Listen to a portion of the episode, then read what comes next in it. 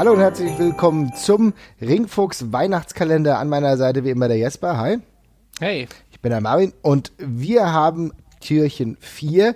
Jesper, was verbirgt sich denn dahinter? Ja, da habe ich äh, den vermutlich äh, furchtbarsten Main Event einer äh, großen US-Promotion aller Zeiten und das ist von Victory Road 2011 und ich glaube, inzwischen hat das Ding jeder schon mal gesehen. Es ist ja bei Botchamania auch rauf und runter gehauen worden, wenn ich mich recht erinnere. Äh, es ist ein Match zwischen Sting und einem offensichtlich nicht ganz in, in Verfassung sich befindenden Jeff Hardy, der zu dem Zeitpunkt offenbar ein ja, relativ großes Drogenproblem hatte und ja, zu diesem Match schon rauskommt und man ihm eigentlich, denke ich, äh, sofort ansieht, dass da irgendwas nicht ganz stimmt. Äh, und Sting dann versucht mit dem, ja, mit diesem Jeff Hardy eben einen versucht, ein Match äh, auf die Beine zu stellen, was ähm, ich glaube nicht so gut geklappt hat, wie wir zusammenfassen können. Nee, definitiv nicht. Es war ein desaströses Moment, muss man wirklich so sagen. Man hat schon gleich mhm. gemerkt, dass er sich hier in einer Befassung befindet, Jeff Hardy, die es ihm normalerweise nicht erlauben würde, in den Ring zu steigen. Und das sollte. ja, und es hat auch mir ehrlich gesagt mega leid getan. Ich fand daran nichts lustig. Mhm. Ich fand es einfach befremdlich und hatte Angst in dem Moment. Ja. Mir, also mir geht das auch so. Es ist auch so eine Sache, ich tue mich da schwer, äh, einfach, so, einfach nur Jeff Hardy Vorwürfe zu machen. Also natürlich ist das auch, ist das, ist das auch sein Problem und er ist da auch der, der Hauptschuldige. Ich, er ist dafür verantwortlich, was er sich selber antut, quasi, mhm. natürlich. Mhm. Aber wenn ich als Arbeitgeber merke, dass einer meiner Main Eventer offenbar so krasse Probleme hat und es ist ja jetzt nicht das erste Mal bei Jeff Hardy, darum nehme ich jetzt nicht an, dass das die ganze Sache komplett aus dem Nichts kam mhm. und das dann auch vor dem Main Event noch merke, dann äh, kann ich den halt so nicht rauslassen, dann ist das eben so. Das ist dann schmerzhaft, aber dann muss ich eben halt wen anders rausschicken, der das Match bestreitet.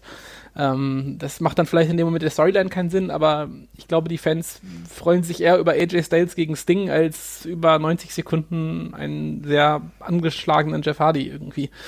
Und ähm, das ist halt die Sache, die mich an dieser, an der Geschichte eigentlich immer am meisten schockiert, dass es eine Promotion gibt oder gab. Es ist halt auch eine, also ich, ich, ich möchte jetzt andererseits auch nicht TNA komplett den schwarzen Peter dafür zuschieben. Es ist halt auch eine komische Extremsituation und äh, vielleicht wirkt es Backstage noch gar nicht so schlimm, wie es dann, wie es dann vor der Kamera war oder so. Aber es ist halt schon schockierend, dass sich äh, den offenbar jemand angeguckt hat und dann gemeint hat, ja, wir versuchen es, wir kriegen es schon irgendwie hin. Mhm. Das ist ja genau der Punkt. Also ich sehe auch hier schon zumindest eine Teilschuld bei TNA, wo anscheinend die Sicherheitsmechanismen nicht so sind, wie sie normalerweise sein sollten. Da musst du anders auch durchgreifen. Wir kennen das, bei der WCW war das ähnlich. Äh, ich erinnere hier an Scott Hall, der auch im desaströsen Zustand mehrfach in äh, den Ring getorkelt ist. Aber es ist halt nicht nur eine Einbahnstraße, es ist nicht nur die Sicherheit von Jeff, die hier belastet war, sondern genauso auch von Sting.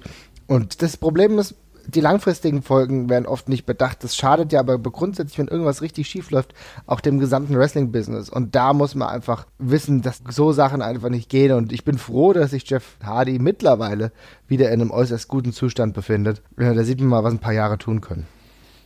Ja, also ich meine, da muss man ja auch sagen, dass das vielleicht das einzig Positive an der Geschichte, dass es äh, eben auch, glaube ich, ein großer Schuss von Bug war, auch für ihn. Weil ich glaube, danach gab es ja wirklich erstmal keine Probleme mehr, was mhm. das anging. Und ähm, ist aber eben auch einfach nur extrem gefährlich. Ne? Also ich meine, man darf halt nicht vergessen, es ist halt immer noch eine sehr körperliche Angelegenheit Wrestling und auch bei den kleinsten Aktionen kann eben was schiefgehen, wenn der Körper einfach nicht mehr dazu fähig ist, sich irgendwie abzufangen, wenn man fällt oder so. Da können halt schlimme Sachen passieren. Wenn man jetzt noch dran denkt, wie Jeff Hardy normalerweise wrestelt, dann ja. Äh, wird es halt doppelt schlimm so. Und ja, ist dann schon kritisch und war eine extrem, also für mich die unangenehmste Sache im Wrestling, die man sich angucken kann tatsächlich. Es ist einfach, es tut einfach nur weh zu sehen, finde ich. Ja aber es ist dann, also im Endeffekt ist es noch gut ausgegangen, würde ich dann soweit sagen, auch wenn der Abend ziemlich furchtbar war. Genau, auch wenn es als einer der schlechtesten Pay-per-Views, der schlechteren Pay-per-Views zumindest in die Geschichte eingeht, mit einem extrem unrühmlichen Ende. Und einem extrem angepissten Sting.